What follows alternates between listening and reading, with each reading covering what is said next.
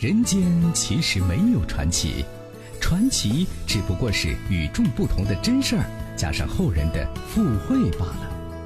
传奇故事虽然有真有假，但个中滋味儿却真值得咱品味品味。晚星话传奇，只说有趣儿的事儿。好了，朋友们，欢迎继续收听《稳星话传奇》，这里是 FM 九十四点六石家庄交通广播，每晚的九点到十点为您现场直播。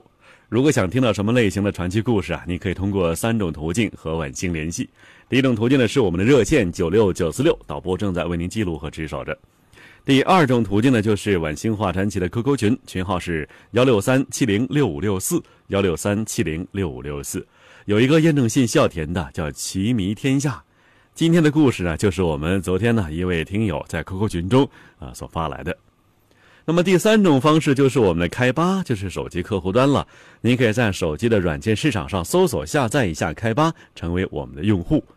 每天的传奇内容将在 QQ 群以及开吧的直播帖中提前为您公布，欢迎收听。收听方式啊，除了收音机 FM 九十四点六之外，还可以通过网络，比如说通过蜻蜓啊、YouTun Radio 或者是。喜马拉雅等等网络软件来在线收听。今天说的是啊，安禄山与安史之乱。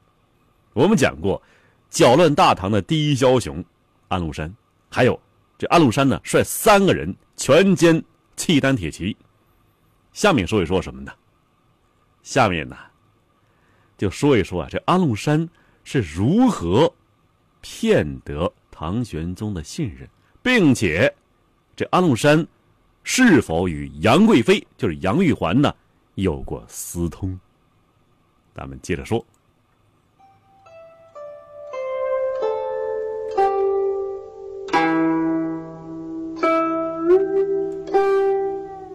安禄山经常展现出一个未经开化的野蛮人所具有的淳朴、憨厚、简单的形象，并且以此做伪装，赤裸裸的向皇帝。邀宠献媚。安禄山呢，在一份上表中，曾经诉说自己的这个忠诚。这份表啊，没有那个士大夫的这个华丽辞藻，还有磅礴气势，翻译成白话文呢，简直就是一篇小学生作文。呃，有点侮辱这小学生作文啊。但是您听一听啊，这确实还不如小学生作文呢。什么意思呢？就说去年呢，我的院子里头啊，有虫子吃我的禾苗，臣呢。是焚香祷告，要是臣事主不忠，就让虫子吃臣的心；要是臣呐事主结成，就让虫子去死吧。哎，后来呀，果然有神鸟来叼虫。您瞧吧，通过这种充满儿戏色彩的故事来向皇帝表明忠心。这在久经圣贤熏陶的汉人士大夫看起来呀，安禄山呢邀宠献媚方式太直白了，近乎呆板。但是啊，这安禄山实际上是把皇帝想象中的野蛮人应该具有的淳朴发挥到了极致，并且让皇帝感觉到安禄山呢这个人呢尚未开化，心思简单，不像受过文明熏陶的汉人士大夫已经学会了伪装、说谎和狡猾。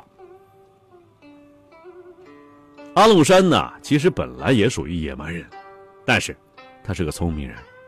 他抓住了唐玄宗的这一心理，灵活运用道家的什么术呢？叫知其雄，守其雌，这种权谋啊，把野蛮人的淳朴、愚昧、憨厚表演的淋漓尽致。一方面呢，让皇帝产生了啊文明人对野蛮人的特有同情；另外一方面呢，则以其憨厚、醇厚、朴实进入了皇帝的心理安全区，不防着你。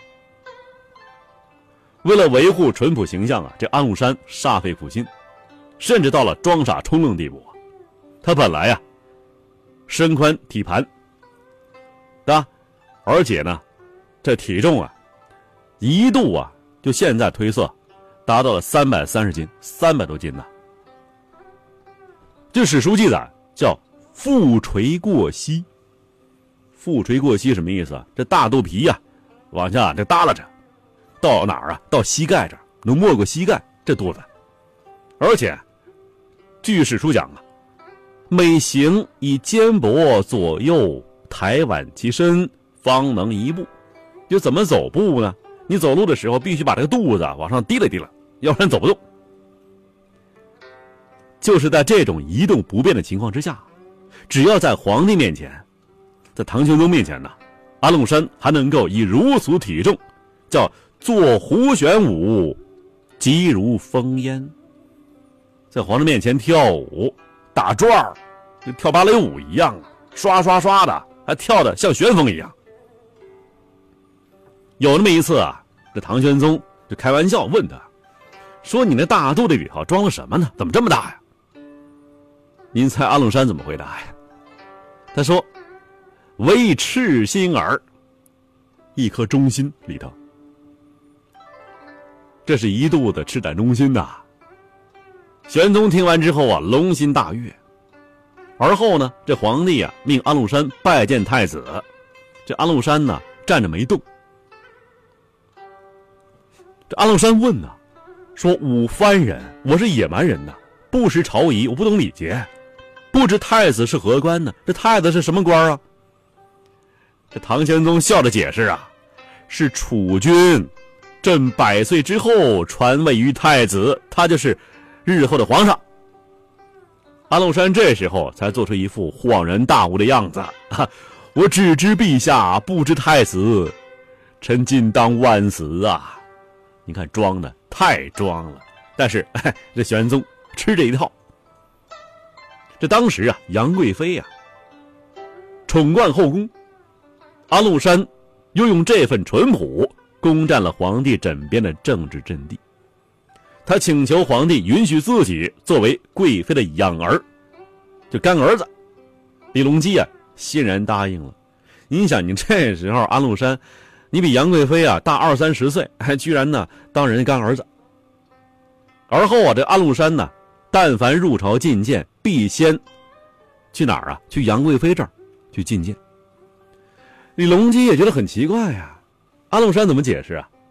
还是淳朴，这淳朴要打引号，叫番人先母后父，就我们野蛮人呢，先敬母亲，后敬父亲。李隆基怎么样啊？听后龙颜大悦。我们再说说这位杨贵妃呀，杨贵妃呀，被后世尊崇为四大美女之一。不仅是天生丽质、雍容华贵，而且能歌善舞、通晓音律，堪称大唐演艺圈的一姐。唐玄宗宠幸杨贵妃，已经到了无法复加的地步。然而啊，这杨玉环呢，却不甘心只占有一个皇帝。偏偏喜欢上了胡儿安禄山，这安禄山呢请求给贵妃当干儿子，唐玄宗呢鼓励贵妃收下这个好儿子。自从杨贵妃啊当了安禄山的干娘，与安禄山呢就来往有了名分了。我干儿吗？你来我往，据野史说是勾搭成奸。安史之乱无疑与杨玉环有关联，至少可以说呀。是安禄山以清君侧为名为借口图谋不轨，这事儿有根据吗？遍翻新旧唐书啊，说实在的，很难找到杨玉环与安禄山有暧昧关系的任何记载，哪怕是暗示。那么杨玉环与安禄山的艳闻或者说绯闻从何而来呢？是纯粹属于类似当今的娱乐八卦？还是坊间传闻呢？又或者是唐朝的狗仔队潜入后宫卧底偷拍之吗？你看，无论是这个开元天宝遗事、杨太真外传、麓山事迹等等野史啊，还是这个唐诗演义、梧桐雨等等小说杂剧，我们呢都能看到过对这个杨安恋的大肆渲染。有的说的活灵活现，好像呢是当今的某些写真集一样。叫人呢真假难辨，其中就有啊，这贵妃三日喜鹿儿的趣闻呢。这什么意思呢？就说杨玉环呢为干儿子安禄山，就认干儿子之后三天洗身子洗澡。这个洗三儿啊，是古代一个习俗，什么意思呢？在婴儿出生之后第三天举行沐浴仪式，去洗澡，召集亲友为婴儿祝吉，也称是这。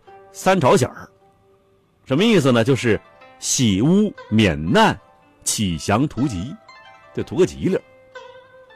杨玉环呢，在进宫之中，为比他大二十几岁的安禄山洗澡，这真是让人啼笑皆非呀。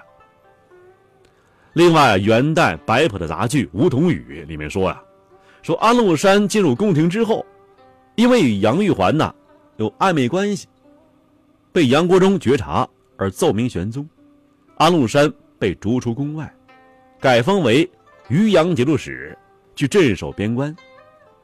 安禄山离开之后啊，杨贵妃日夜思念，心生烦恼。安禄山起兵的一个重要原因是，单要抢贵妃一个，非专为锦绣江山呢，就为抢这一个美人那《唐史演义》中说呀，说禄山与贵妃鬼混一年有余，甚至将贵妃胸乳抓伤啊，把乳房给抓伤了。贵妃呢，因恐玄宗瞧破，于是做出一个科字来。笼罩胸前，这科子是唐代贵妇中流行的一种无带内衣，类似于现在的这个乳罩。也相传呢，是杨玉环为了掩饰所伤之乳而发明的。其实呢，杨贵妃与安禄山私通之说呀，应该说是坊间八卦传闻，从诸方面都是难圆其说的。为什么这么说呢？